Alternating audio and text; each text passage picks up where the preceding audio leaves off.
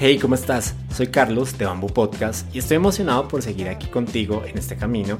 Sigo como siempre muy juicioso y aplicado haciendo la tarea en cada episodio y te cuento que llegamos al número 7 donde seguiremos explorando juntos el universo que compone nuestro cuerpo y mente. Y tú te preguntarás, ¿por qué explorar nuestro universo, o sea, nuestro ser?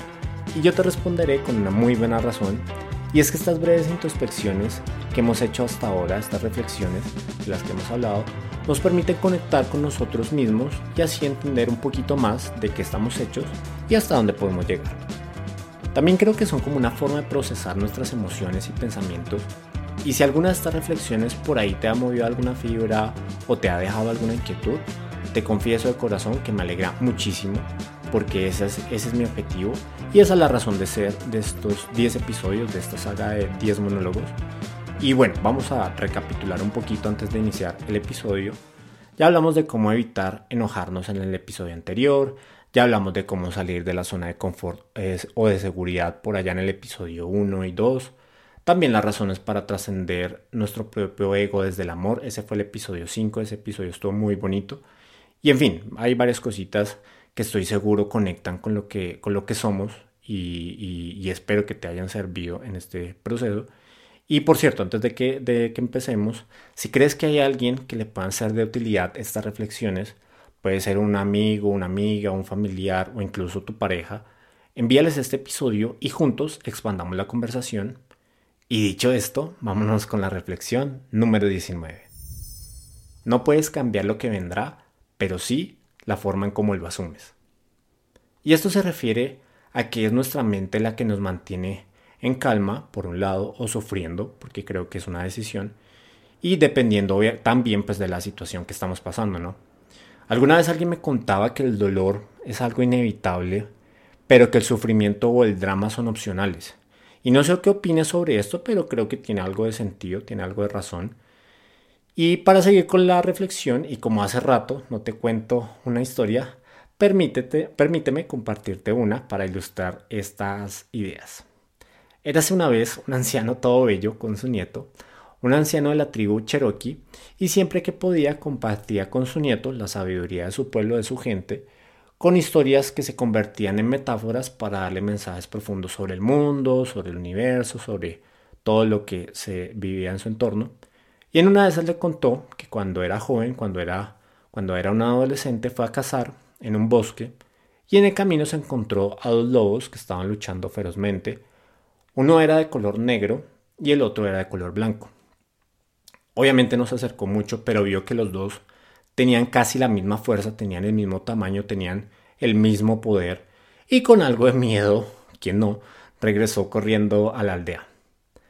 Le contó a su padre y él, con un tono cálido y paternal, le dijo que había encontrado sin querer la esencia de la naturaleza humana en esos lobos.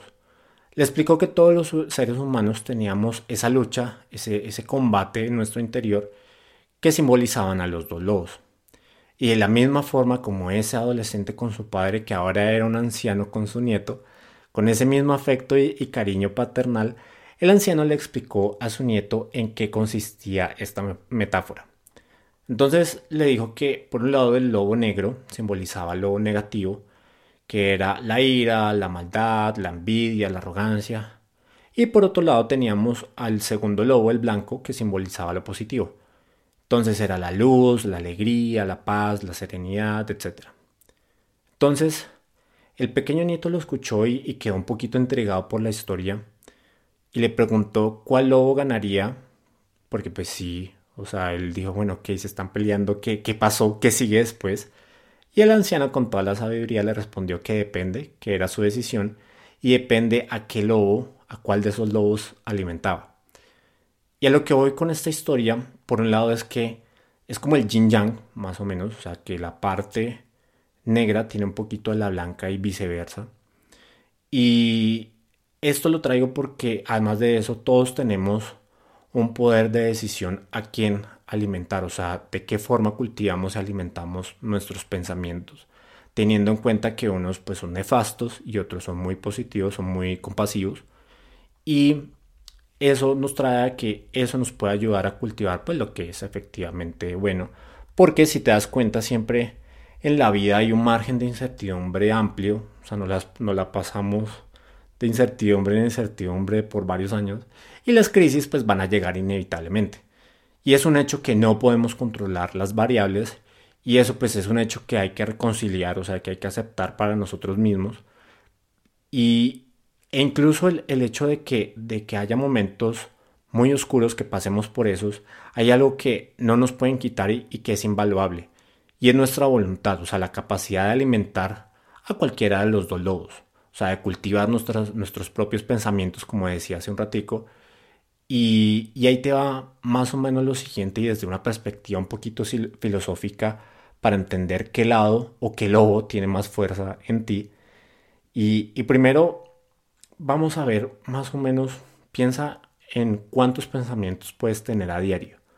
Cuántos pensamientos puedes tener en la mañana, en la tarde. Hay estudios que dicen que alrededor de 10.000, una cosa así, pero no nos vamos a ir tan, tan exagerado. Digamos que tenemos 100 pensamientos al día para hacerlo mucho más, más sencillo. Ya que, ya que tienes esta idea, de manera sincera, define un porcentaje para los positivos y los negativos. Entonces tú podrás decir, no, el 70% son positivos y el otro 30% son negativos, es un 40-60, más o menos. Cada uno de estos pues, representa al, a los lobos de la historia.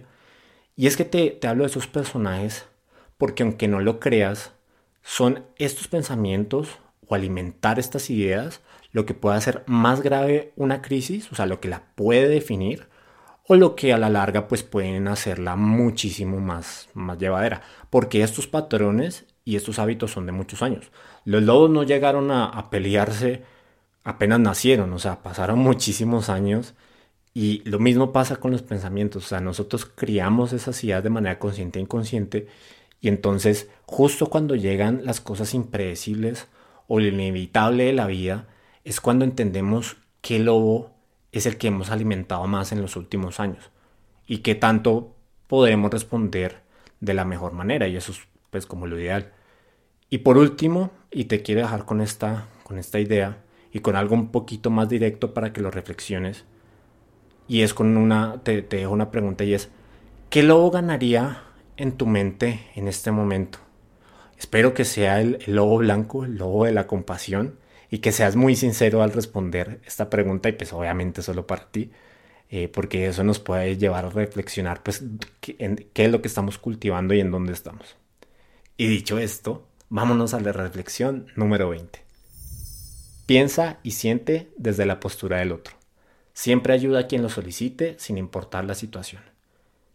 Y esta suena un poquito cliché, pero voy a procurar explicártela con una situación común y una historia, por otro lado, para hablar y explicarme un poquito mejor. ¿Te ha pasado que vas por la calle y alguien te pide ayuda, ya sea dinero o comida? ¿Cuál crees que es la reacción más frecuente? Probablemente la indiferencia o a veces pues lástima porque pues se nos ha ocurrido. Y ahora te imaginas ponerse en los zapatos de esas personas y vivir un mundo donde casi todo el mundo te dice que no o que te mira mal o, que te mira con indiferencia.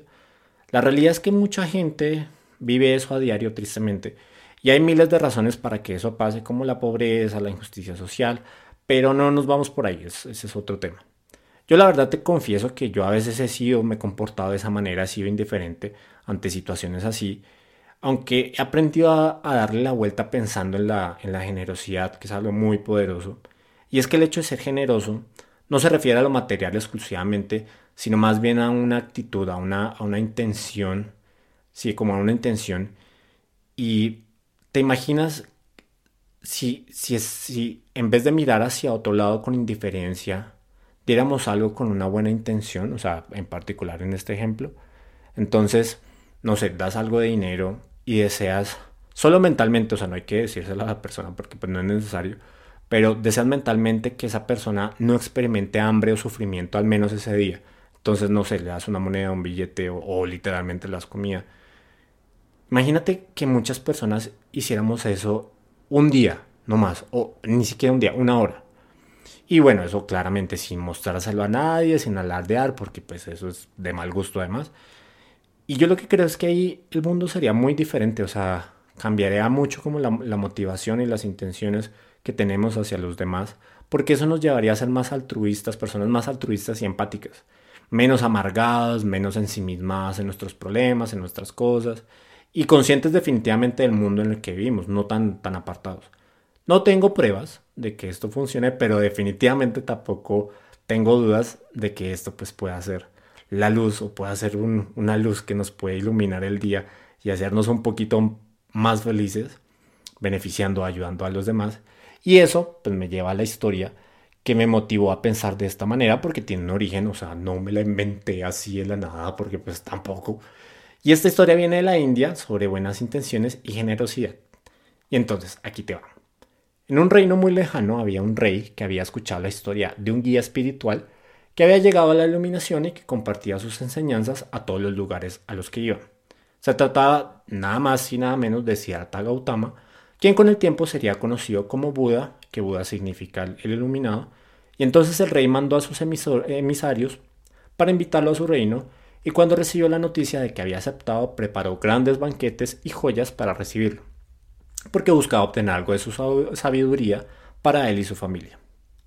Por esos días, cerca del Palacio Real, habitaba una persona muy humilde, muy humilde que al enterarse de la visita de Buda, decidió preparar una canasta con frutas para entregársela, para obsequiársela a Buda. Era un regalo modesto, pero pues él había puesto sus mejores intenciones, su mejor esfuerzo en esta canasta. Y entonces llegó el día de la visita y mientras Buda iba llegando al palacio, se iba acercando, él llegó, el Señor llegó con su canasta y le dijo, deseo que esta humilde ofrenda sirva para que muchas personas alcancen bendiciones y se liberen del sufrimiento a través de tus enseñanzas. Buda le sonrió, le recibió amablemente y siguió su camino. Y aquí un paréntesis muy rápido. Cabe aclarar, eh, te cuento que en el budismo las intenciones mentales son una de las claves más importantes para alcanzar la felicidad, sin importar a quién se dirijan, sean amigos, enemigos, animales, es desear el bien sin mirar a quién. Y entonces, bueno, retomando y cerrando el paréntesis, y tú te, preguntarás, ¿para qué regalarle una modesta canasta a Buda? Que pues ni el caso, no, no la necesitará. Y yo te diré que lo que el hombre en realidad le obsequió fue un deseo de corazón, una muestra de generosidad en función de los demás, pensando en el bienestar de los demás. Y obviamente, pues si no, no la necesitaba, más bien fue un acto simbólico que demostraba que todo lo que hacemos, si es hecho con una buena intención y pensando en el beneficio de los demás, puede tener un impacto enorme. Y ahí te vuelvo a preguntar, ¿en qué nos parecemos tú y yo a ese hombre, al rey y a quien está en la calle pidiendo, a aquel que nos encontramos o vemos cuando salimos a la calle? Que todos tenemos en común que queremos ser felices y que queremos liberarnos del sufrimiento y que por eso, sí o sí, todos debemos practicar la generosidad, para que el mundo sea un poquito mejor y así nosotros irnos purificando y siendo más felices poquito a poco. Terminadas estas bonitas historias, vámonos con algo más ligero porque eso estuvo medio reflexivo y que medio histórico y que la, metáfora y, pues no, aquí algo un poquito más, más ligerito. Y vámonos con la reflexión número 21. Pide ayuda y consejo. No siempre somos tan fuertes ni tan sabios. Yo creo que, y aquí, aquí voy a ser un poquito más concreto, yo creo que reconocer nuestras limitaciones es el primer paso para superarlas y a veces por orgullo creemos saberlo todo, reprimimos nuestras emociones para no mostrar, para no mostrarnos débiles ante el mundo, ante la gente. Y te voy a decir por qué es importante pensar en esto, porque por una parte pedir ayuda a la persona indicada nos da una perspectiva diferente a la nuestra, o sea, pueden ver algo que nosotros no estamos viendo, y es que el hecho de estar tan enfocados en un problema, en nuestros problemas, es que pasamos por alto los detalles que nos pueden ayudar a salir de ahí, eso, eso por ahí, y por otro lado, aceptar que no podemos eh, con todo, o sea, con todas las cargas, con todos los problemas, puede evitar errores más graves. O sea, puede ser o delegarlos, o tal vez soltar, o tal vez dejar fluir, o tal vez parar, hacer un alto en el camino y, solucionar y no hacer más grave el problema. Y, eso antes de que sean los problemas más graves o de consideración, porque a veces el, encerrarnos pues es hacer como una bomba de tiempo que en algún momento va a estallar con alguna persona o con algún trabajo, etc. Y por último, y más importante sobre este punto, eso lo que hace es liberarnos de la carga emocional que, traemos. Es como si nos quitáramos un bulto de encima de, de, pesadez y de, malas cosas. Y además que hay una cosa muy bonita y es que creamos, cuando, cuando le contamos a alguien o cuando abrimos nuestra, nuestra vulnerabilidad a alguien, construimos y mantenemos relaciones significativas. Y eso es lo que nos puede mantener vivos a través del tiempo. Y aquí me perdonarás, porque ya lo he hecho antes, por ahí en el episodio 2, si no estoy mal, pero volveré con la historia de Shrek, de la película. ¿Te acuerdas que, que, Shrek era un ogro amargado que vivía solo en un pantano? ¿Te acuerdas cómo se va desarrollando su personaje a través de las películas? Bueno, pues yo creo que todos hemos pasado por lo mismo, todos hemos sido los ogros en, en, en alguna parte de nuestras vidas. Y aquí lo traigo de nuevo porque él entendió que necesitaba a los demás para ser feliz. No podía ser feliz solo en su, en su pantano, o sea, no, no había forma. Y que por más feroz y más, más agresivo que pareciera, era su vulnerabilidad lo que le permitió conectar con Fiona, o sea, el abrirse, el tratar de ser vulnerable, y que por más que fuera más inteligente que Burro o que tratara de pasarse como más inteligente, fue este último, fue Burro el que más le enseñó de la vida, o sea, eso, eso es un hecho. Y eso es muy bonito. También está gato, pero pues bueno, esto es otra historia y eso da para otro episodio. Y te prometo que esta es la última mención de Shrek. No quería dejarla pasar porque esta película es increíble, o sea, me encanta como ya te podrás haber dado cuenta y porque explica muy bien esta reflexión. Estas películas a veces tienen estas ideas escondidas que si uno le rasca un poquito más, ves cómo esas cositas se reflejan en nosotros mismos y se puede aprender muchísimo al respecto. Y listo, llegamos al, al final. Te agradezco muchísimo por haber llegado hasta aquí conmigo y deseo de corazón que estas ideas tengan un impacto significativo o positivo en lo que haces a diario. Y si no has escuchado los demás episodios, te invito a, a, que lo hagas, que vayas al catálogo del podcast y nos vemos mañana para seguir explorando juntos el universo que compone nuestro cuerpo y mente. Hasta pronto.